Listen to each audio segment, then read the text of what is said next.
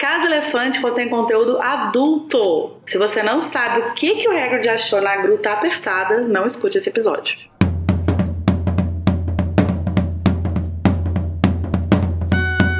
Olá, sejam bem-vindos à Casa Elefante. Puxe uma cadeira, pede um café e vem discutir a obra de J.K. Rowling capítulo a capítulo com a gente. Hoje, o vigésimo capítulo de Harry Potter e a Ordem da Fênix, a história de Hagrid.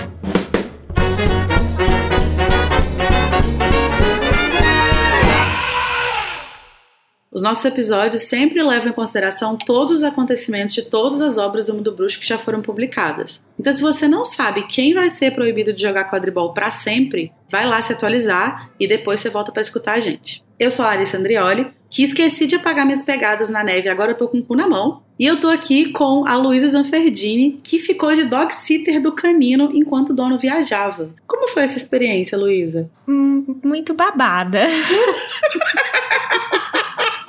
É porque ele baba muito. Acabei toda babada. Você colocava o Roberto Carlos pra ele ouvir? Ai, gente.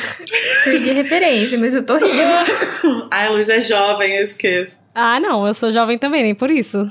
Eu, vou- eu, mando, eu vou mandar pra você, Luísa, depois. Tá. Eu sou meio desligada mesmo. E tô aqui também com a Carol Lima, que acabou de meter um bife podre na cara. Amiga, se preserva. Amiga, eu não sei o que, que foi que houve comigo. pra fazer isso.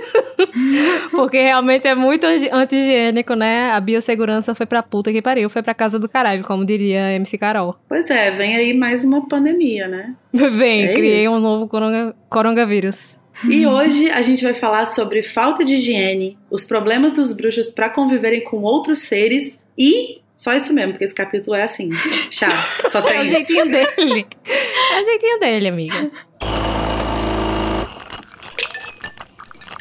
Carol, conta pra gente. Quem quiser comentar o episódio, corrigir a gente, xingar a gente, não xingar não pode. É, mandar uns beijos pra gente. Como é que faz? Ai, quero. Então, pode procurar a gente no Twitter, no Facebook, no Instagram ou no TikTok, onde você vai nos encontrar como a Casa Elefante, porque somos, assim, muito homogêneos. E a gente tem um grupo no Telegram pra bater papo sobre muitas coisas e comentar sobre os episódios também. E um servidor no Discord, onde rolam uns RPG, conversas. Se você viver no tempo da Pedra Polida, você também pode enviar um e-mail pra gente ver. E essas informações todas vocês vão encontrar os links na descrição do episódio. Então, mandem lá comentários e enalteçam a gente. Beijo. Arrasou. Ouvi dizer que os antigos egípcios mandavam muito e-mail. Mandavam, menina. Mas antes de a gente entrar nessa discussão desse capítulo gostoso, divertido, acolhedor, não é mesmo? Tá assim no meu top 3 capítulos da saga inteira, Gostoso, tal qual um bifão verde, pingando. pingando sangue. A gente vai começar pelo nosso tradicional, nosso clássico duelo de resumos, em que os- dois participantes, que graças a Deus nenhum deles sou eu, vão tentar resumir em até 30 segundos o capítulo da semana e o vencedor vai ganhar o direito de trazer um tema para iniciar a discussão do episódio. Luísa, você quer par ou ímpar? Eu quero par. Vamos ver. Deu 5. É, Luísa, hoje não é seu dia, amiga. A Carol, então, tem o direito de resolver se ela vai começar essa tarefa agradável ou se ela vai delegar isso pra Luísa. E aí, Carol? Que grande privilégio, não é mesmo que eu ganhei? É maravilhoso. Ah, eu vou, vou começar. Nossa, mulher destemida. Então, muito bem. Carol Lima, você vai tentar fazer um resumo de até 30 segundos do capítulo A História de Hagrid em 3, 2, 1, vai. Hermione percebe que Hagrid chegou em casa, eles correm pra pegar a capa de invisibilidade e o mapa do maroto, descem lá pra casa de Hagrid. Eles conversam sobre a viagem dele de Olímpia, sobre como os gigantes, preconceito. É... Hagrid tá com a cara toda estourada e é isso. A Umbridge aparece no final, nada acontece, feijoada. Acabou? Com 22 segundos? É, gato. Uma marca nunca atingida por mim Va- vamos, vamos ver isso aí, vamos ver. neste duelo.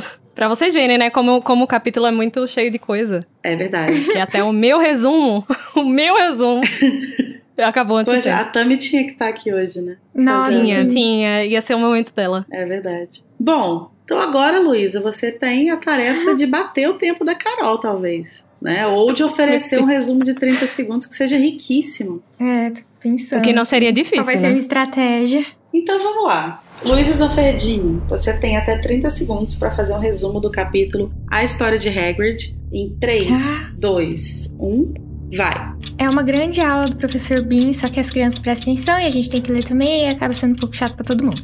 É, o Hagrid não queria contar o que aconteceu, a Hermione insiste, porque ele tá com a cara toda cagada. Aí ele fala que ele foi lá ver os gigantes nas montanhas com a Olímpia e, e os gigantes arrancou a cabeça e mudou o, o gigante rei e aí deu errado e comensal da morte. Aí eles voltou pra, pra casa, não contou o que aconteceu, contou que descobriu que a, que a mãe dele morreu. É, E em acabou. casa, a Umbridge aparece. E é isso. Tentei. Boa sorte, Larissa. Que- A, a verdade é que, tipo assim, eu odeio fazer resumo, mas também não gosto de julgar. Eu gosto de assistir só, mas ter que escolher quem Uhum. ganhou, eu não gosto não. Bom, eu vou oferecer esse prêmio pra Carol. Por quê? Porque a Carol conseguiu resumir o capítulo em menos tempo. E ela não Ah, entrou em obrigada. detalhes, mas ela realmente falou de tudo. Então, Sim. mas o, o resumo da Luísa tava muito bom também. Tipo assim, acho que se tivesse cortado um micro pedacinho ali, você conseguiria ter terminado. Então é isso. Carol Lima é a vencedora da noite. Ai, obrigada. Você vai ganhar um CrossFox usado. No meu CrossFox, eu vou sair. Meu Deus. Eu vou ficar absoluta. Você gosta do conteúdo do Animagos e do Casa Elefante e quer garantir que a gente não desapareça? Você pode se tornar um apoiador e financiar o nosso projeto pelo PicPay. Você acessa picpay.me animagos. Mas você não mora no Brasil? No problem. É, agora nós temos também uma opção internacional no Patreon. Agora, para enviar aquela contribuiçãozinha única, sem compromisso, segue o Pix, pix.animagos.com.br. Com todas essas opções ficou ainda mais fácil, hein? Colabora um pouquinho com a gente. Ao descobrirem que Hagrid está de volta, Harry, Ron e Hermione correm para a cabana do amigo para saber o que aconteceu. Embora relutante no início, ele conta sua jornada junto com Madame Maxime em busca dos gigantes, numa tentativa de construir uma aliança com eles. Enquanto conversam, são interrompidos por Umbridge, que também notou que o guarda-caça estava de volta e foi tentar descobrir onde ele estava, além de ameaçá-lo. Hum. Vagabunda. Meu Deus! Desculpa. É, eu odeio muito a gente. É errada, não tá, né? Bom, Carol, qual dos mil assuntos ricos e interessantes você vai escolher? Ah, é, é assim, é uma, é uma tarefa muito difícil, né? Escolher um dentre. Escolher um dentre tantos, né? Tantos sujeitos do nosso interesse, do nosso mais puro interesse. Sim. que é esse capítulo, né? Mas eu vou, eu vou puxar aqui uma coisa que a gente viu acontecer lá no Cálice, Uhum. lá no final do Cálice, o perfeitinho, sem defeito nenhum, né? No meu, um, tá, inclusive, no meu top 3 esse livro. É, onde a gente vê Dumbledore já dando as ordens, né? No, no fim do capítulo da terceira tarefa. É, ele já tá começando ali a, a se mexer, Uhum. a, a começar a reunir a, a ordem. E a gente vê ele falando alguma coisa sobre mandar pessoas conversar com outros povos, né? E aqui, nesse capítulo, a gente tem um desenvolvimento direto disso, né? É, e eu acho muito legal, porque já, já se passaram 20 capítulos né, do, do livro. E isso aqui não foi esquecido. Às vezes a gente lendo assim, mais desatentamente, né? A gente nem percebe. Que é uma coisa tão direta, assim, uma, uma amarração tão bem feita, né? E eu acho que a Rowling, ela merece, sim, o, né, os Praise thumbs up pra isso. É, os- é, exatamente. Os louros. É, pois é, eu acho que no naquele finalzinho ali de Cálice, né, que a gente vê várias missões serem mencionadas ou já atribuídas, né? Uhum. A gente, assim como o Harry, a gente fica com essa pulga atrás da orelha, né? De tipo, o que, que será que eles vão fazer? Onde será que o Sirius está indo? Onde será que, o- que o Snape está indo? Onde será que quem Uhum. será que vai fazer tal coisa que o Dumbledore mencionou? Porque tem isso, tem coisas que ele menciona a missão, mas não fala ninguém, né? E, e é muito legal ver isso se, se destrinchando, né? A gente vê isso se desvelando, assim, diante da gente. Não, e a gente, como a gente tá relendo, né, a gente não tem esse impacto tão grande assim, mas da primeira vez, quando você não sabe, é muito bom descobrir onde diabos Hagrid tava. E eu acho que a gente, como releitor, né? Não só releitor, mas releitor de muitas vezes, a gente. Acho que a gente pode é, subestimar isso um pouquinho, sabe? E por isso a gente acaba hateando muito esse capítulo. Em minha Mas, defesa, eu quando- sempre odiei. Mas. É, é muito legal, assim, descobrir, dar, dar fim a esse mistério que desde o começo do livro tá, né? Cadê Hagrid? Cadê Hagrid? Cadê Hagrid? Sim. Cadê Hagrid? E aí, esse mistério acaba de onde ele tava, mas, tipo, por que ele tá com a cara estourada desse jeito e a gente não sabe ainda, né? É, isso a gente ainda não descobriu, né? Isso é uma coisa que vai Uhum. ficar meio que no ar pra gente descobrir no segundo melhor capítulo. Desse livro. Não, não, é o segundo melhor capítulo da série inteira. Cara, eu. é, esse livro precisava de um editor. Precisava, precisava. Só que aí o que, que aconteceu? A mulher foi inventar de engravidar. Aí ela ficava, não, porque se você corta esse capítulo, meu filho vai nascer com cara de letra. Meu filho vai nascer com cara de gigante. Vai, vai nascer com a cara do Grope. Nossa, é, então tudo bem. Deixa, deixa. Eu não odeio esse capítulo, assim. Eu, eu reconheço que não tem muito o que falar sobre ele, assim, né? Mas é uma das poucas vezes que a gente vê é, eles falando da história dos gigantes, né? Então eu acho ok, assim. Sim, É, é como eu assistiria uma aula do professor Beans, sabe? Tipo, super real. curiosa, assim. É, eu acho. Mas entendo o sono. É, eu acho que na verdade, sempre que eu falo que eu odeio esse capítulo, é, na minha cabeça eu sempre misturo ele muito com o do Grope. Que na verdade o que eu odeio de fato é o do Grope. Esse aqui eu só acho parado. Mas aquele lá eu acho, tipo assim, meu Deus, gente, a Rowling. Ela, ela Não, aquele- terceirizou aquele é um surto, né, né? O, o trabalho de escrever aquele. Naquele capítulo ela não contratou um Aquele- frila pra fazer.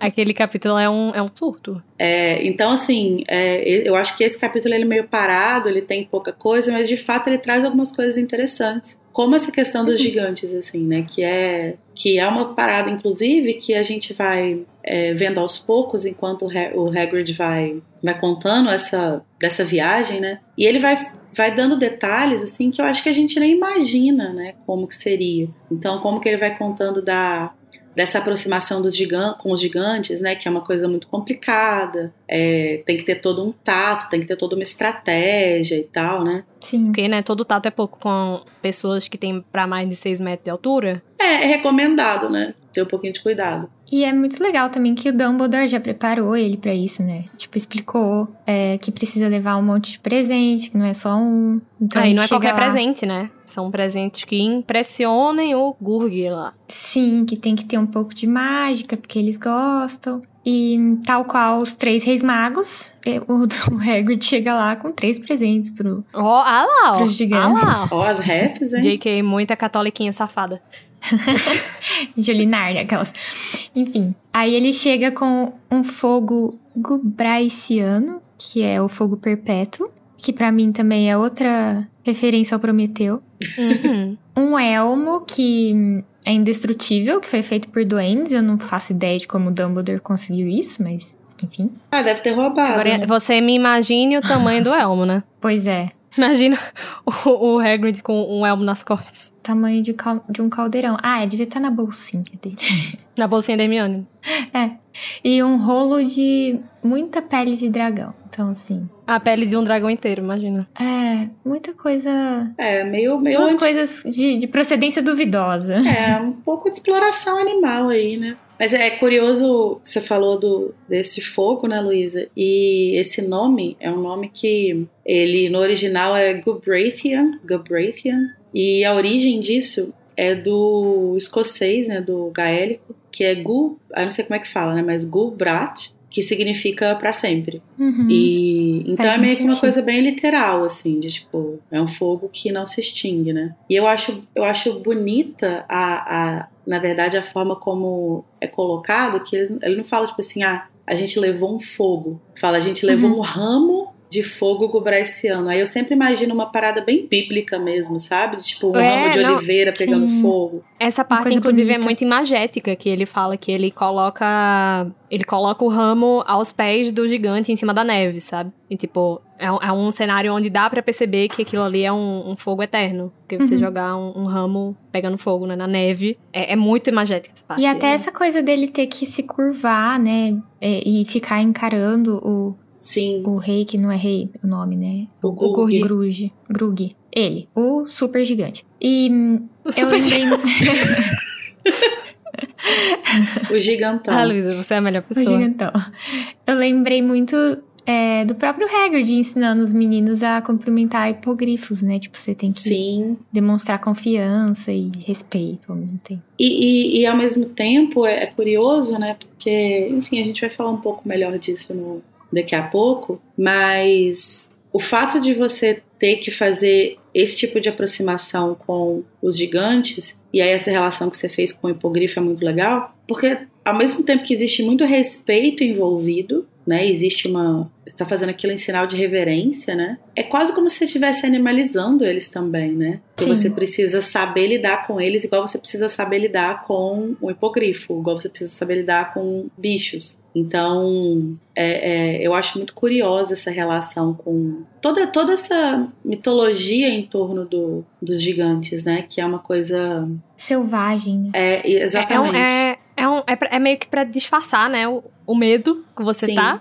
você vai maquiar aquilo com respeito. Sim. Mas eu acho muito interessante que isso tudo tem que ser feito, né? Justamente por culpa da forma que o, o- o Ministério da Magia, os bruxos em geral, né? Trataram os gigantes no passado. Sim. E que por isso eles, tipo assim, eles não querem conversa com magia ofensiva, né? E o Hagrid fala, né? Tipo, a Hermione pergunta quantos são, e aí ele fala que tem cerca de 70, 80. E aí é, é legal a gente lembrar que isso tá acontecendo na França, né? Essa, toda essa coisa na França. E aí ele vai falar que os, os últimos gigantes do Reino Unido foram mortos, né? Foram mortos pelo, pelos bruxos. Né? Dá, dá muito a entender que esses 70 é tudo que sobrou. Tanto que Hermione fala só 70. Sim, Então, realmente, você tem ali uma, uma espécie reduzida a 70 indivíduos que ficam se matando entre si também é, é um pouco, né? É, e aí Sim. volta um pouco nessa animalização deles, né? Mas eu acho que é interessante pensar inicialmente esse, essa ação que vem de fora, né? De como que os bruxos tra como que os bruxos lidam com os gigantes numa, numa postura bem bem eu acho que a gente poderia até eu não- acho que a gente não tem números para comparar e tal, mas eu acho que dá a entender que o que foi feito com os gigantes foi um genocídio, né, de alguma forma. Foi um genocídio. É, é, Hagrid comenta, né, que tinham mais de 100 tribos. Assim, a gente não sabe quantos indivíduos tinham uma tribo, mas certamente eram muito mais de 70 ao todo, né? se a gente colocar aí uma média de 100 por tribo, né, já é tipo. Aí eu já não sei matemática, mas já é tipo É, 100 eu, eu acho, vezes eu 100. acho 100, é, eu acho 100 por tribo muito, assim. Uhum, Mas, sei lá, É. botar uns 20. 20 gigantes, gente. 20 gigantes é,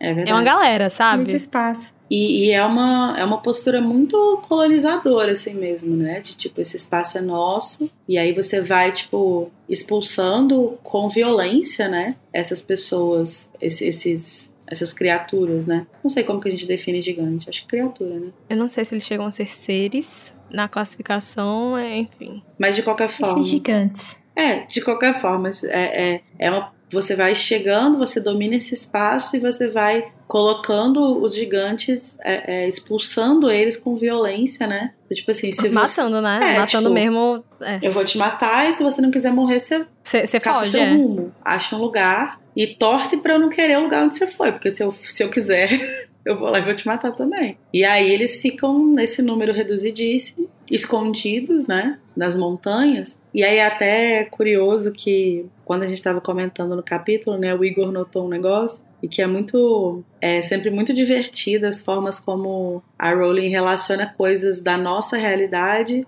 é, e ela dá uma ela pega coisas da nossa realidade e dá uma explicação mágica, né? Então ela fala tipo assim, ah, porque é, eles estavam roncando muito alto, aí teve avalanche. Eh, Os gigantes matam sim pessoas, mas é, essas pessoas, essas mortes sempre são noticiadas como acidentes de montanhismo. Então ela Sim, vai pegando sim. coisas que acontecem Hum, que aqui e explicando por meio dessa mitologia, né? Dessa história que ela tá contando. Eu amo. Mas é, é muito do que dá esse sentimento do, do que, assim, ela tá contando uma história real, assim, e que faz muita gente esperar a cartinha de Hogwarts chegar, né? Sim. Hum.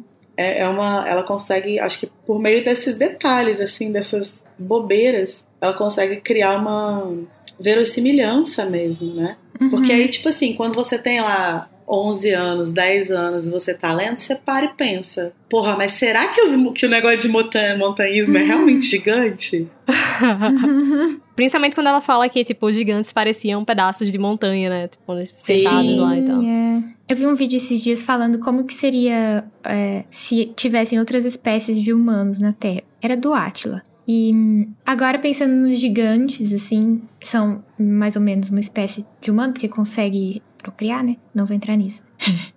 Mas assim, e ele fala que provavelmente a gente ia conviver em paz, tal, não sei o quê. Mas, se for pensar, é, por exemplo, no, no paralelo com os animais, eles podem ter tentado hum, domesticar os gigantes para usar eles como, sei lá, mão de obra. Que ele consegue A cara- carregar a cara dos muita bruxos, coisa. isso. É, então, só que aí não conseguiram, porque os gigantes não, sabe? É um tipo, pouco difícil, deixaram. né? Você domesticar um Sim. gigante. Eu acho que essa conclusão ela é muito otimista, sabe? Porque quando você pensa em outras espécies mesmo, tipo pessoas, é, a gente tem que lembrar que a gente não lida bem nem com é, gente diferente da nossa própria Uhum. espécie, sabe? sim. Então, é só pensar nos indígenas, é só pensar Uhum. na- é, nas pessoas negras, é só pensar, sabe, em tudo que rola. E aí eu acho, eu acho muito otimista mesmo essa, essa conclusão dele. Eu acho que impossível. É, sim, também. Eu- por isso que eu falei, tipo, eu acho que eles tentariam usar os gigantes e Com não deu certeza, certo. com Tentaram, certeza. não deu certo e aí resolveram acabar com eles. Acabar com. Ah, não, já que a gente não pode com eles, a gente É. mata eles. Exatamente. E que é um, um modo, modus operandi bem humano mesmo, né? De Uhum. tipo, se você não pode servir aos propósitos que eu quero, então. Vai acabar contigo. Sai do É. meu caminho. E eu acho muito interessante como toda essa dinâmica dos, dos gigantes, né, é apresentada aqui pro Hagrid, porque ele vai falar muito, né, como os gigantes são, porque eles são assim, porque eles são assados. E nisso ele vai falar muito rápido, né, sobre a mãe dele. É, porque Hermione pergunta, né, se ele descobriu alguma coisa, e ele fala que ela morreu, que ele não quer falar sobre isso, e que ela não foi uma boa mãe, amarrando isso a tudo que ele fala sobre os gigantes, né? uhum. O que é importante porque vai, vai dar uma ligação com o Grope, né? Num capítulo futuro. Mas mesmo assim, faz a gente pensar, né? Sobre por que, que ele tá falando todas essas coisas sobre os gigantes, né? Porque parece que é muito uma confirmação de todos os vieses de tudo que Rony já falava dos gigantes, né? No- nos capítulos passados. E a gente sabe que Hagrid ele é meio gigante. Ele, ele tem ali uma, né, uma, uma ligação. Será que isso não é ele rejeitando essa, essa própria parte dele, né? É, é- faz a gente pensar. A gente não tem material su- suficiente assim sobre os gigantes para saber o quanto do disso que ele tá falando é, é real, o quanto é uma estereotipação. A gente não, não tem muito como, como saber exatamente, né? Mas eu acho que talvez é, muito do que o da forma como o Hagrid fala sobre, sobre os gigantes e tem a ver primeiro com essa experiência da mãe dele, dela ter abandonado ele, né? E aí talvez ele já tipo tenha uma, uma resistência em, em compreender as pessoas, a, a, a espécie de onde ele vem, né? A, a- a origem dele, assim, dele ser generoso com essa origem dele e se abrir para saber quem eles são. E eu acho que tem a ver também com o fato de que dado o abandono que ele sofreu da mãe dele, ele passou a vida inteira imerso na ideologia bruxa, né? Tanto que o Hagrid é um personagem que reproduz uma porrada de preconceito. Ele, assim como os Weasley, que a gente volta e meia fala, né? Que eles estão lá para mostrar meio que o, o senso comum O senso bruxo. comum. O Hagrid reproduz muito disso. E tu acabou de, de, me, de me fazer realizar agora que por isso que ele se torna uma figura maternal. Porque ele quer compensar justamente esse, esse- essa ligação Ai, que ele tem com a mãe dele, Aham. que assim, ele, ele não escolheu, e que ele, tipo, ah, não, não tive isso, eu quero me distanciar o máximo que eu posso disso. Eu vou ser uma grande mãe aqui, Sim. porque eu não tive mãe, eu não quero conversa com a minha mãe, eu não sou igual a ela. Uhum. Nossa, Meu Deus, o meu headcanon agora. arrasou, amiga. Sim. Arrasou. Mas, por falar em mãe, eu queria deixar muito claro que Chegou a hora, Larissa, da gente ter essa episódio- conversa. Nesse episódio, não falaremos sobre a concepção do Hagrid, tá bom? Não É. falaremos sobre isso, tá? Porque Tamiri, se tivesse nesse episódio, já tinha jogado isso aqui na mesa. Eu não joguei porque eu tomei um pito na pauta. Luísa já. tentou. Luísa tentou. Já fui censurada de novo, tô sendo censurada nesse podcast. Amiga, não é uma censura, é uma tentativa de manter a sanidade. Bom senso. Sabe? Olha, eu, eu demand que Luísa e Tami estejam no capítulo do Growth, elas vão falar muito disso. Pra elas falarem muito disso, juntar Tico e Teco pra conversar sobre como Hagrid foi Cara, concebido. Eu, ela e o Code. Por mim, sabe o que que fazia? O dia que, que tiver um advento de novo, faz Não fala isso que Igor começa a se tremer todinho. o dia que tiver, se tiver um advento, ou assim, vou fazer um episódio bônus. Uma, uma live evento, É. pra não ter edição. É, junta Luísa, Tami e Code, dá o microfone na mão deles e E fala. você ó, vai mediar. Eu vou mediar o caralho. Divirtam-se. E vai. Vai longe. Pode falar a noite inteira. Não vou negar que eu ia me divertir. Fiz Larissa descer do salto. Mas aproveitando que a gente está falando aí sobre os gigantes, né, que a gente está destrinchando um pouquinho da, de como eles estão ligados com, com, a- com o mundo real e tal, a gente vai chamar aqui um convidado especialíssimo, que quase nunca está aqui no podcast, tá? É raro, aproveitem a oportunidade de ouvir a voz do Igor Moreto, que vai trazer pra gente um spot sobre os gigantes.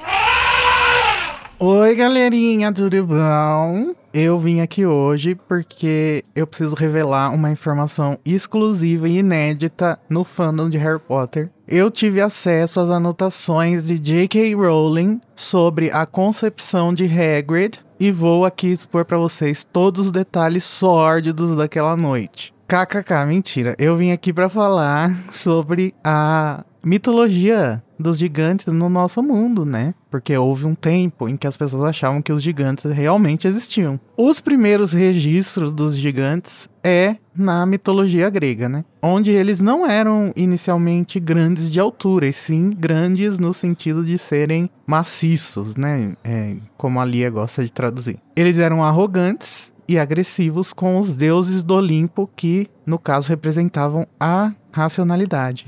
Então eles faziam uma afronta à ordem à racionalidade que os deuses do Olimpo estavam ali para garantir. De acordo com Hesíodo, Gaia e Urano tiveram vários filhos, mas o Urano não gostava deles. Então a Gaia deu uma foice pro Cronos, que era filho deles, e da próxima vez que o Urano foi atrás da Gaia para fazer sabe-se lá o quê, o Cronos cortou o órgão sexual dele. E o sangue do corte, ao cair na terra, criou os gigantes. A guerra entre os deuses e os gigantes na narrativa grega mostra a luta da ordem contra o caos, da barbaridade contra a civilização, e representa a racionalidade e a benevolência dos deuses sobre os aspectos negativos da sociedade humana. O mito dos gigantes parece acontecer com frequência em lugares onde existem vulcões e terremotos frequentes. Na época, eles acreditavam que os gigantes viviam enterrados nesses lugares e que os seus movimentos eram que causavam essas erupções e os tremores dos terremotos.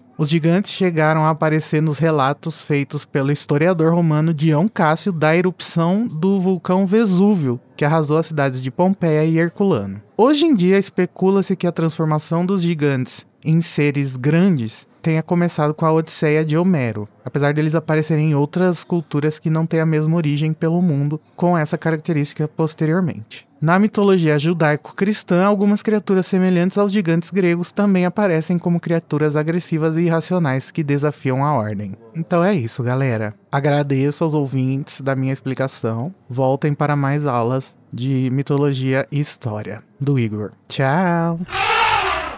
É, eu acho interessante como, como a Rowling pega é, esses elementos, né, da mitologia Uhum. e inclui aqui na história dela, do, do jeitinho dela, né, e, e ela, ela até faz isso, né, de, do, do que as mitologias faziam, que era explicar eventos da natureza, coisas que Uhum. aconteciam, Uhum. e aí ela vai explicar justamente os, os, os montanhistas e por que, que eles morriam e tal, eu acho, acho legal ela fazer isso aqui. Sim, e ela coloca eles nas montanhas também, né? Sim, Acho que nesse sentido faz muito sentido pensar que ela cria sua própria mitologia, né? Porque Uhum. Sim, com certeza. ela faz exatamente a mesma coisa, só que com os elementos da história dela, que ela que são importantes para a história dela, né? ela faz a mitologia dela. É isso. Agora, gente, a gente estava falando aí dos gigantes, o Igor trouxe aí esse, esse drop de conhecimento pra gente. Vamos falar mais então sobre eles em si, né? Sobre sobre as informações que a gente recebe nesse capítulo sobre eles, porque a gente realmente não a gente não sabia quase nada sobre, sobre eles. E na verdade as crianças não prestam atenção né na aula não de história. atenção em nada. E a gente só vai ter uma, uma, uma aproximação um, po, um pouquinho ali da ideia dos gigantes no quarto livro quando a gente descobre que o Hagrid é meio gigante né tipo oficialmente e aí começa a se falar sobre isso, assim. Mas nesse, nesse capítulo a gente vai ter. A gente vai receber bastante informação, né? Sobre, sobre como que eles funcionam, como que é a dinâmica social deles mesmo, entre eles ali, nas, nessas tribos e tal. E aí, acho que voltando naquilo que a gente começou a falar mais cedo, sobre como que o Hagrid faz uma descrição bastante negativa, né? Ele realmente parece ter uma visão muito negativa, que eu tenho esse palpite aí, talvez, que tenha a ver um pouco com a mãe dele, mas eu acho que tem muito a ver realmente com essa imersão dele na sociedade bruxa, assim, que é uma sociedade muito preconceituosa. Né? Não, uma visão bem higienista, né? Uhum. Tipo, ah, como vocês são tribais, como vocês são é, primitivos, né? animalescos. É. Uhum. Vocês não sentem também uma vibe meio quando os portugueses chegaram no Brasil e ficavam dando presente para os indígenas, tipo é, espelho, essas coisas? Meio que para amansar eles, assim. Uhum. E que tem muito a ver com é, essa educação colonizadora mesmo que a gente teve, né? Uhum. Que Sim. eu acho que hoje eu vejo muito isso. Isso, inclusive, é uma parada muito legal do meu trabalho, né? Porque eu trabalho diretamente com um livro didático. Então eu vejo como que mudou a forma como se fala sobre essas coisas é, da época que eu estudei para agora, que assim, né, tem Sim. bastante tempo já, né? que eu comecei minha vida escolar. Amiga, você não precisava ter dito isso. Não, mas é porque, tipo assim, eu não acho que. Eu não, eu não sei dizer se foi uma mudança brusca ou se foi uma coisa muito gradual. Mas assim. Não, foi uma coisa gradual. É, pensando na minha. Na, na, forma como eu percebi, né? A forma como eu recebi esse conhecimento lá quando eu tava na escola, tipo, desde a primeira série até o terceiro ano. E como que eu percebo isso hoje, tipo, quase 20 anos depois, assim. Era muito a, a cartilha do colonizado, né? Muito colonizado. Olha como o Brasil foi descoberto e Sim. os indígenas foram catequizados graças a Deus. Cara, eu lembro quando 2000, em 2000, quando teve os 500 anos do Brasil, né? Eu lembro de fazer diversos trabalhos na escola e eu lembro de usar um livro que chamava 500 anos de Brasil, assim, que era um livro muito bonito, assim, tipo, fisicamente falando, tipo, com muitas fotos, muitas imagens, umas imagens muito bonitas, assim, umas fotos muito legais, mas que tem essa visão de, tipo assim, de descobrimento. Eles descobriram o Brasil, Uhum. né? E, nossa, olha que coisa boa, né? Que eles descobriram o Trouxeram Brasil. Deus para salvar essas almas. É, trouxeram a civilização. E, e hoje você pega um material didático de história e, e é muito diferente. E aí isso tem a ver, inclusive, com leis que foram aprovadas né, nos últimos é, 20 anos, assim, que, que obriga a inserção de, de conteúdos sobre história da África e história indígena, né? É, Então você vê, por exemplo, você pega um livro de arte hoje, você tem capítulos e mais capítulos sobre arte indígena e, e que realmente, e que não olha para a arte indígena com um olhar tipo de exotismo, sabe? É, Uhum. Olha realmente com um olhar de interesse, como se olha para uma arte da Europa, como se olha para uma arte dos Estados Unidos. Sim. E eu acho Ah, isso muito finalmente, fascinante, assim, sabe? Eu acho que ainda tem um caminho muito longo pela frente. Mas eu acho muito Com fascinante certeza. ver como que isso mudou, assim. Eu lembro muito que na minha época de escola falavam que os indígenas eram preguiçosos. Sim. Que eles ficavam deitados em rede o dia inteiro e quem trabalhava para desenvolver e, e melhorar o estado da terra que eles descobriram eram os portugueses.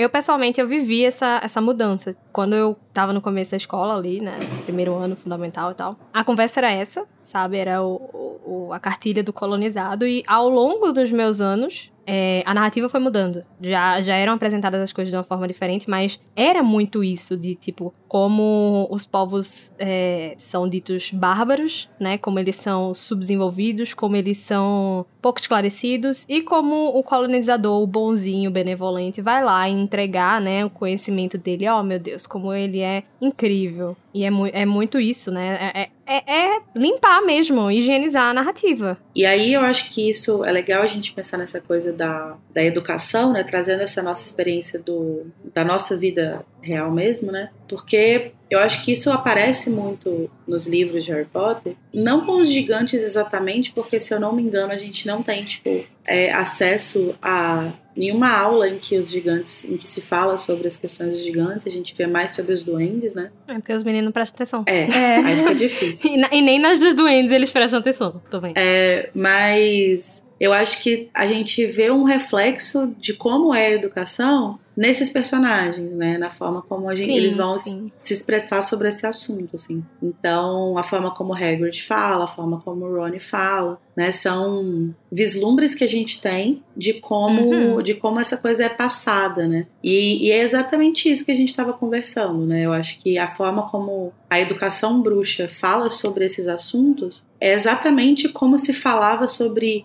é, é, sobre os indígenas, sobre é, os africanos escravizados e tal, na, lá no, no, no, início dos anos 2000, assim, né? Tipo, até, uhum. até o, o, início dos anos 2000, quando se começa a mudar um pouco disso, porque aí vai, vão entrar algumas leis que vão obrigar a rever essa postura, né? Mas eu acho que é, é, é, um paralelo muito legal de se fazer assim, porque eu acho que é, é, é exatamente é, assim que as coisas são, são vistas, assim, né? E aí isso, até isso que a Luísa falou, né, do, do espelho, do presente e tal, é muito similar, né, a forma como como se fala, assim, essa coisa de tipo, ah, tem que dar uma coisa que encante eles, porque eles gostam de magia, então, é, é, mas você não pode usar a magia contra eles, mas tem que ser uma coisa que fascine, né? Que, tipo. É, e tem sempre esse peso de, tipo, ah, como eles são burros por estarem encantados por isso, que é tão simples pra gente, é, né? Sim. Um bruxo que é magia é uma coisa do dia a dia, e pro gigante não, né? E sempre tem esse peso de, olha como, como essa galera é pouco instruída, burra mesmo. E ao mesmo tempo,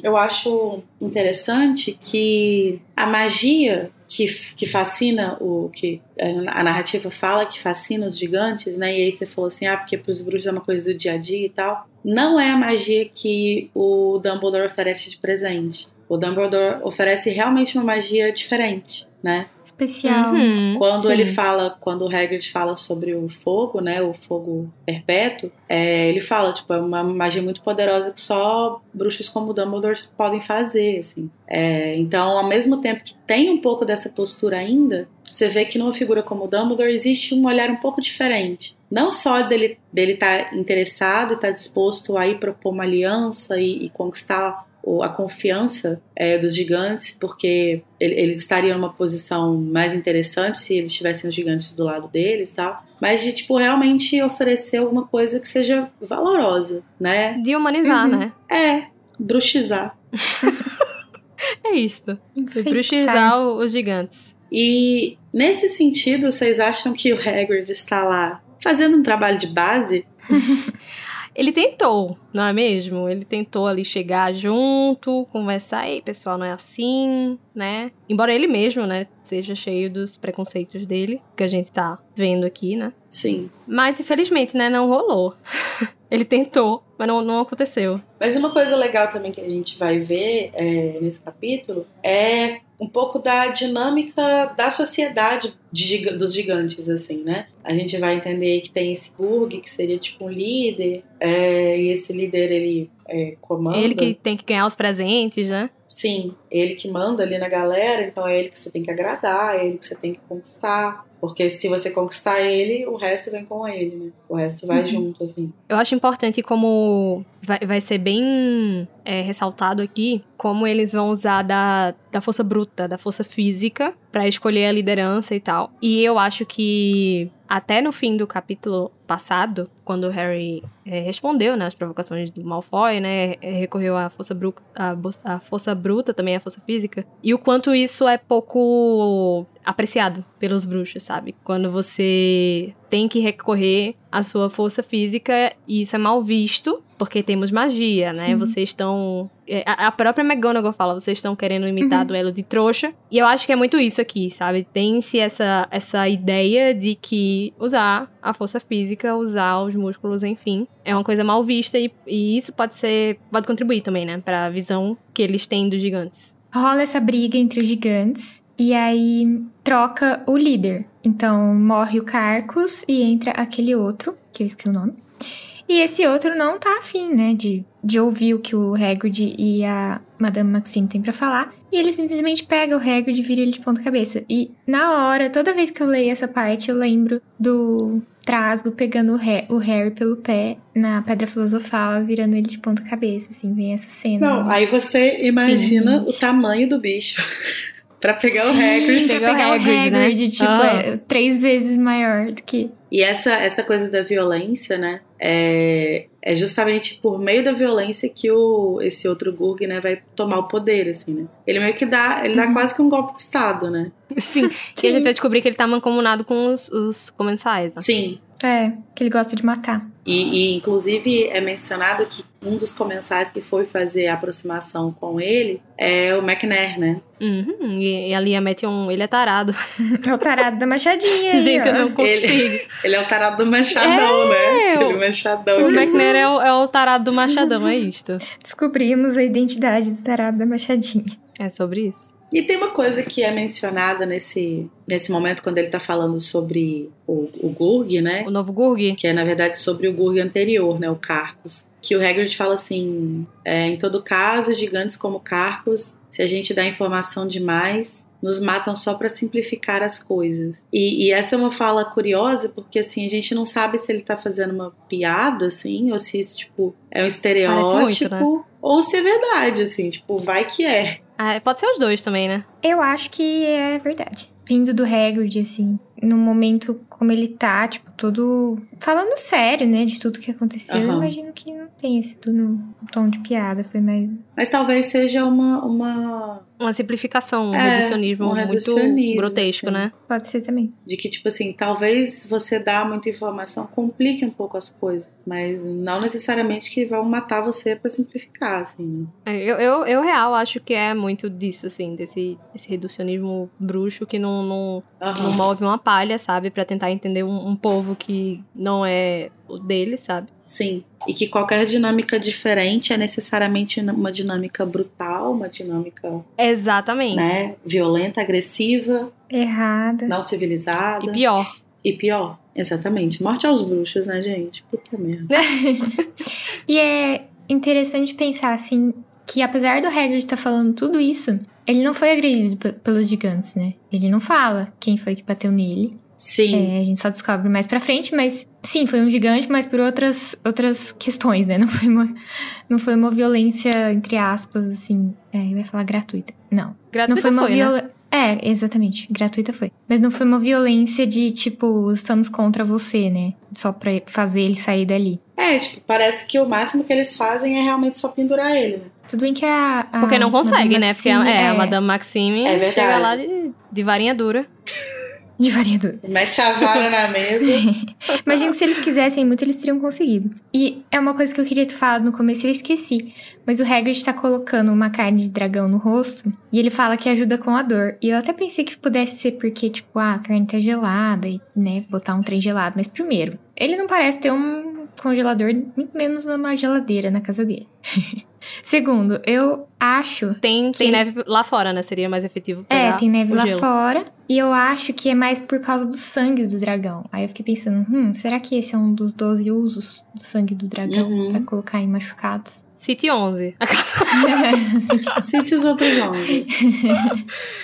Mas eu, Então, é, pra mim é isso. headcanon. Porque ele pegou especificamente um bife de dragão, né? É, exatamente. Mas achei bom também, Luísa, que você puxou isso, porque eu acho que. é, eu não sei se tem muito mais o que falar, assim, exatamente sobre os gigantes, né?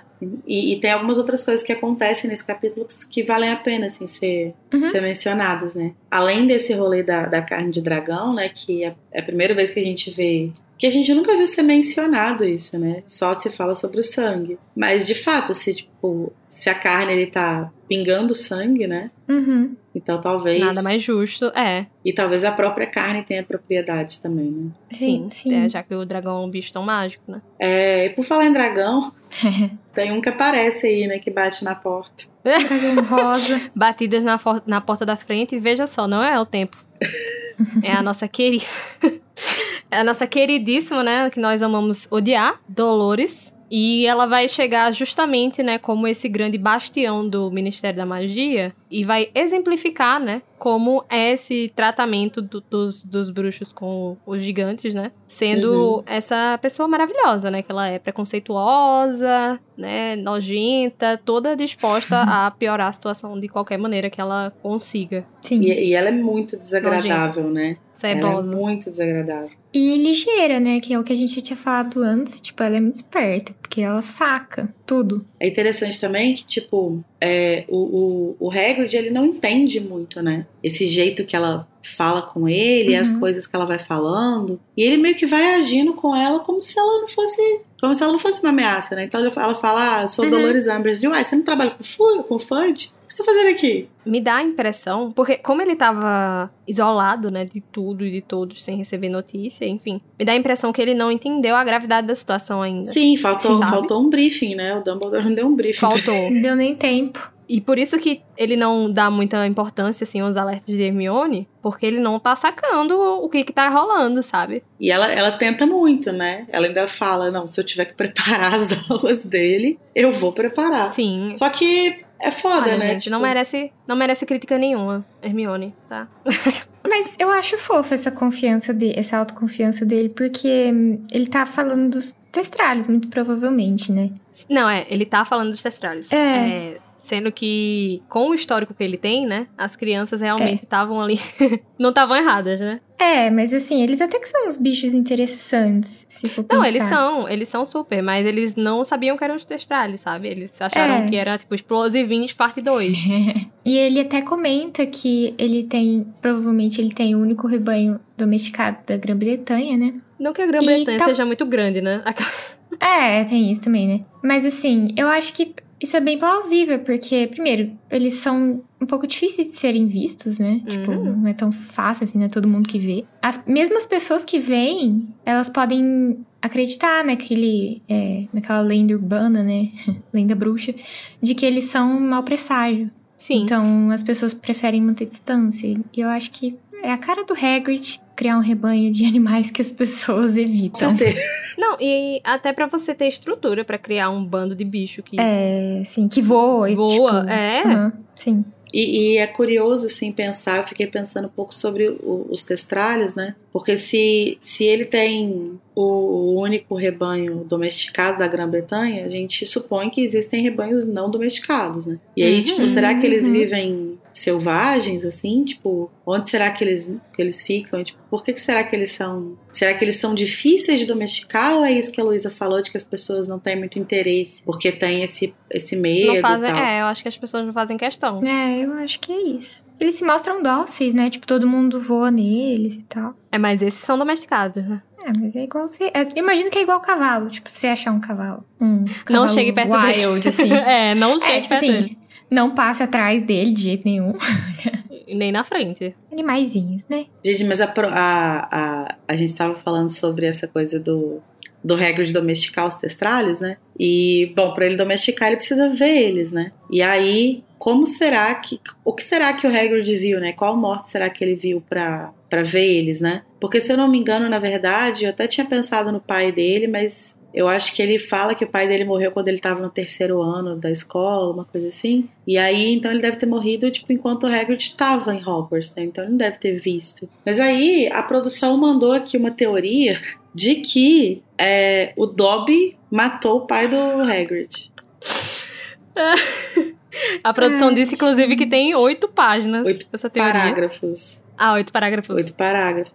A gente já é muito. É muito. Já é muito. A gente precisa se aprofundar aí nessa teoria para trazer com mais propriedade para vocês. Seria, seria por isso que o Dobby não gosta de matar, só de ferir gravemente, porque ele já. Já foi Causou a obrigado morte. a matar? É, já que causou a morte a pessoa. mataria o pai do Hagrid? Será que foi ordem dos Malfoy? Por que, que os Malfoy mandaram pra matar o pai do A gente, enfim, né? Eu queria saber onde as pessoas vão pra Larissa, chegar para, você tipo tá, você tá me fazendo ter vontade de ler esse negócio aí, essa bomba. Mas enfim, Precisamos falar precisamos falar sobre a lua de mel. a lua de mel. o sul da França. Tudo, amiga, tudo. Dijon. Dijon. Chiquérrimo. É. Essa viagenzinha aí do Hagrid com a Madame Maxime, vocês acham que rolou um romancezinho ali já? Você acha que a- aquela... Com, Com certeza. Vocês acham, vocês acham que eles ficaram juntinhos na gruta? A gruta Na apertada, apertadinha, apertadinha. Aham. Ao som de gigantes se matando. O ronco dos... Olha, ele, ele, ele começa a falar, né, que eles chegaram em Paris primeiro.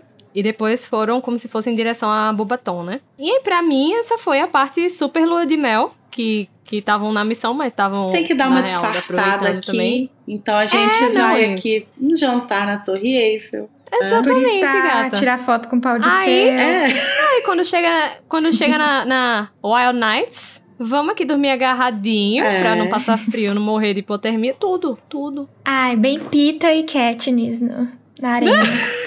É isto. E, e é, é fofo, né, como que o Hagrid fala da, da Olímpia, né? Porque ele fala, ele fala tipo assim, ah, se você olha pra ela, ela é toda fina, toda educada, nananã, mas ela Uhum. sacou a varinha e botou, tipo, o Opa. respeito lá com os gigantes. Sacou a varinha e quê. Super ligeira. E aí fala, tipo, ela não reclamou em momento nenhum a gente subindo montanha, não sei o quê.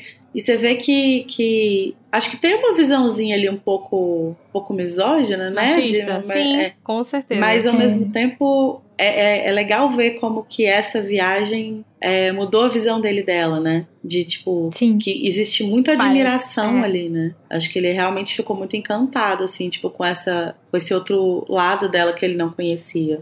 O Agroboy e a Patricinha. O perrengue chique da Olímpia. Ah, E hum, convém comentar que, tipo, nada melhor do que a iminência da sua morte pra você se declarar pra pessoa que está afim, né? Porque. Menina, nunca me aconteceu, mas se aconteceu, eu vou te falar. É, Mas é que todo livro as pessoas se declaram na hora que elas acham que elas estão morrendo, né? Que elas vão morrer. Então, assim, é, com certeza rolou esse romance ali na caverninha. Na hora que eles olharam e falaram: as próximas cabeças serão as nossas. Por que, que a gente não junta elas, né? Esse beijo. Hum, Não, já. é, Não, esse, esse romance é, é real na minha cabeça, tá? Aconteceu muito. com certeza. Mas, para além da, da Madame Maxime, que agora ele tá aí se aproximando, né? Mas o, o Hagrid, ele tem um outro amor na vida dele, né? Que é o canino. O que foi feito de canino nesse tempo? Bichinho. Ai, coitado do cachorro. Ficou Ele foi- sozinho. Ele foi pro mesmo lugar que o Bichento foi em Relíquias. Ai, ficou na casa do, do dog sitter. Não, eu acho que a Grumpy Pla- Plank foi lá é, cuidar dele. Dar ração, Gente, mas a, a um sobrecarga carinho. dessa mulher, né? Ela dá conta de todos os bichos, das aulas, Nossa, real. dos alunos. Tadinho desse cachorro. E com dó. Ele é tão bonzinho. Isso é Ele é. babento. E também, eu, eu tenho uma outra pergunta sem resposta, talvez, sem resposta. Que é sobre a luz debaixo da capa da invisibilidade. Vocês acham que vaza ou vocês acham que ela fica invisível também? Pra mim faz sentido ela ficar invisível, né? É, porque senão Sim. a capa é inútil. É. E na verdade, não, a gente Mas tem aí- essa resposta. Ah, não, mentira, a gente não tem essa resposta, não. É porque eu tava lembrando do, Olha. Do primeiro livro do Harry com a lumináriazinha. É, ele deixa Mas pra eu acho que ele fora. tá O pra lampião pra fora. fora, é. Então, mas se ele tem que botar pra fora é porque não vaza. Respondam essa, professores de física. É? Cadê seu Não tem, não tem. Responda, não sentido. Não tem física, não tem física. Porque segundo a física, ninguém ia enxergar nada embaixo da capa da invisibilidade. Ia ter que usar a feitiço da desilusão e não desiludir as papilas dos olhos. Nossa, Meu Deus! só um olhinho flutuando. Não, ia ficar só a assim. parte preta do olho. Ai, que Meu feio. Deus! Que coisa horrível. Mas é, porque tem que, a luz tem que chegar lá, entendeu? É tipo fantasma de lençol. Gente, é igual aquele negócio da janela do carro, gente. Janela. O, a- o plástico, o- a película do carro. É verdade! Aquelas portas de, de, de Que hospital você, vê de fora, de mas dentro, você não vê de não vê dentro. de fora. É, é, você vê de fora, mas não vê de dentro. É verdade. Isso é muito Mas bom. é, mas isso aí é uma superfície reflexiva. É, não sei. É... Não, não tem jeito, não tem resposta. Nunca não entendi física, gente. Não é, vai ser agora que eu vou entender. Massinha. Comentem aí pra gente. Conta pra que gente o vocês que, que vocês acham sobre isso. A gente tem algum ouvinte que é professor de física que possa ajudar nisso? São duas respostas. Quem cuidou do canino e a luz debaixo da capa. É isso. Então, assim, vocês mandem aí pra gente o que, vocês acham sobre essas perguntas sem resposta. E a gente continua a discussão lá no Telegram, no Discord e posteriormente no Metendo Colher, né? Se vocês têm alguma, Sim. algum comentário robusto a fazer sobre o tema, vocês podem mandar pro Metendo a Colher que a gente lê lá na live. Se o seu comentário não for robusto, a gente lê também, tá? Também. Também, pode mandar só oi, amo vocês. A gente também vai ler. E, e o Metendo a Colher, inclusive, é na semana que vem, tá? Então você tá ouvindo esse episódio agora, você vai sentar a bundinha no computador, você vai escrever um e-mail pra gente. E na semana que vem, o seu. É meio difícil, né? Escrever um e-mail com a bunda no computador. Você pode escrever com a bunda. Pode. Sabe quando a pessoa é? faz um negócio de qualquer jeito e fala, nossa, você fez com o cu, né? Sim. Mas se liga, hein? Fiquem agora com uma mensagem comercial de um dos nossos patrocinadores. Você conhece as grandes histórias protagonizadas pelos gigantes? Mas é claro que não. Os bruxos invisibilizados. Mas é claro que não. Nós fomos invidi... Mas é claro que não. Nós fomos invisibilizados pelos bruxos. Mas chega de tentar esconder os gigantes embaixo do tapete. Apresentamos a série de livros audiolidos por Rubio Hagrid, Hagrid Lê.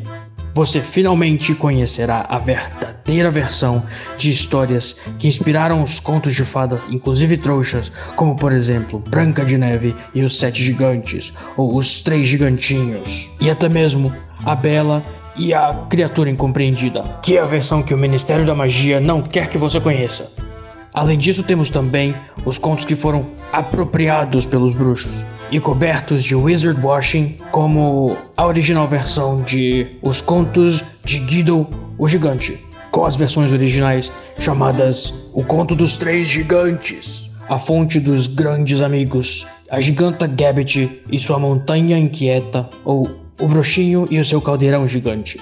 Você pode também, numa leitura descomprometida, curtir Hagrid lê em artigos avulsos, como o subversivo Como Eu Sento Nisso, uma crítica à inacessibilidade da indústria de vassouras voadoras. Inclusive, na coluna criativa do Seminário das Bruxas, o artigo Como Esconder Sua Varinha do Tamanho Descomunal. Para isso e muito mais, não deixe de conferir Hagrid lê grandes histórias de enorme representatividade. Essa foi uma mensagem de um dos nossos patrocinadores. Agora voltamos à programação normal. Mas agora a gente chegou no momento, que é aquele momento de desespero, de tristeza, né, de ficar desolado, que é o nosso momento em que a gente vai escolher o que a gente menos gosta ou uma coisa que a gente detestou no capítulo, que é o momento da fada que dá.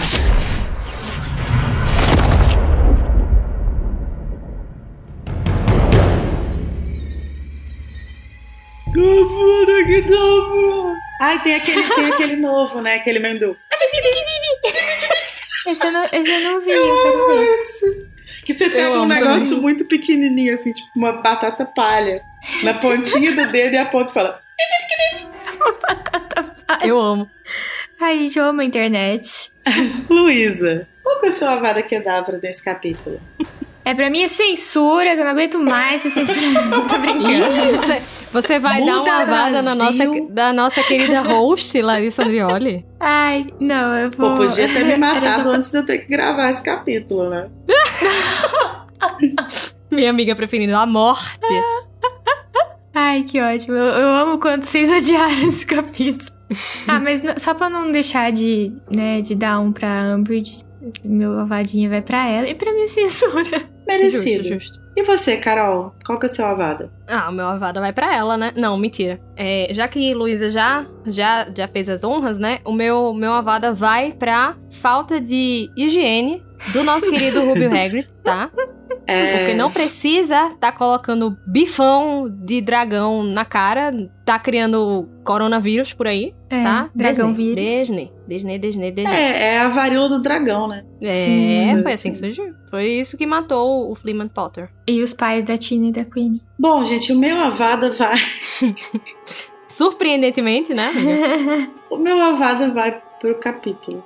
Não tem jeito, eu não consigo. Assim, eu acho que a nossa discussão de hoje melhorou muito a minha visão dele, porque acho que dá pra tirar umas paradas bem legais, assim e tal. Mas de modo geral, eu ainda acho que é um capítulo. É. Então é isso. Meu Avada vai pra um trecho que começa no título e termina no ponto final. Poderia ter sido um parágrafo, né? Esse capítulo. Não, a, a Rowling escreveu esse capítulo com a bunda. Com a bundinha sentada no computador, né? Sentou a bundinha no computador, falou pronto, enviar.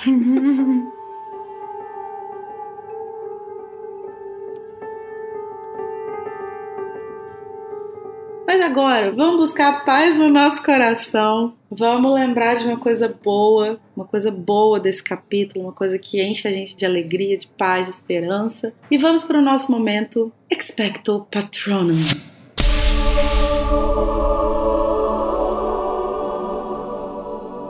Conta pra gente. Qual que é seu patrono? Então, eu vou reunir minhas, minhas forças, né? Vou mentalizar aqui, eu passando em cima da Umbridge com o meu CrossFox que eu ganhei. E vou dar o meu patrono pra Hermione, a maior de todos, fada solidária, dizendo que, se precisar, ela vai, ela mesma, planejar as aulas de, de, de trato das criaturas pra o amigo dela não ser taxado pela sapona. Eu acho perfeitinha, nunca errou. Arrasou. É, e você, Luísa, qual que é seu patrono? É quando o Harry já chega falando, nossa, Hagrid, você tá tudo acabado, o que aconteceu? E aí o Hagrid, nada, tá tudo certo, vocês não querem uma xicrinha de chá? Vamos jogar a conversa fora?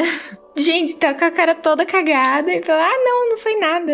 Foi nada não, menina. Bom, o meu patrono, gente, inicialmente eu ia dar ele pro fim do capítulo. Mas eu, já, eu acho que eu já hateei muito, então eu vou assim, me- no melhor espírito do otimismo e tal, né? Eu acho que eu vou dar o patrono pra, pra esses vislumbres que a gente tem da sociedade bruxa, assim, de como funciona a mentalidade deles com certas coisas, assim, que eu acho sempre muito legal quando a gente consegue pegar essas coisas, captar essas, essas, esses detalhes, assim. Então, meu patrono vai pra isso. Olha aí, tivemos um character development aqui da, da nossa querida Pois amiga é, Larissa pois é, quando você menos espera, né? Uma nova mulher. Seu Avada foi pro capítulo e o, o patrono também foi pro capítulo. É verdade, Então tá tudo bem. É, tá tudo bem. é verdade. É, só botar uma pitada de esquerdismo que fica bom.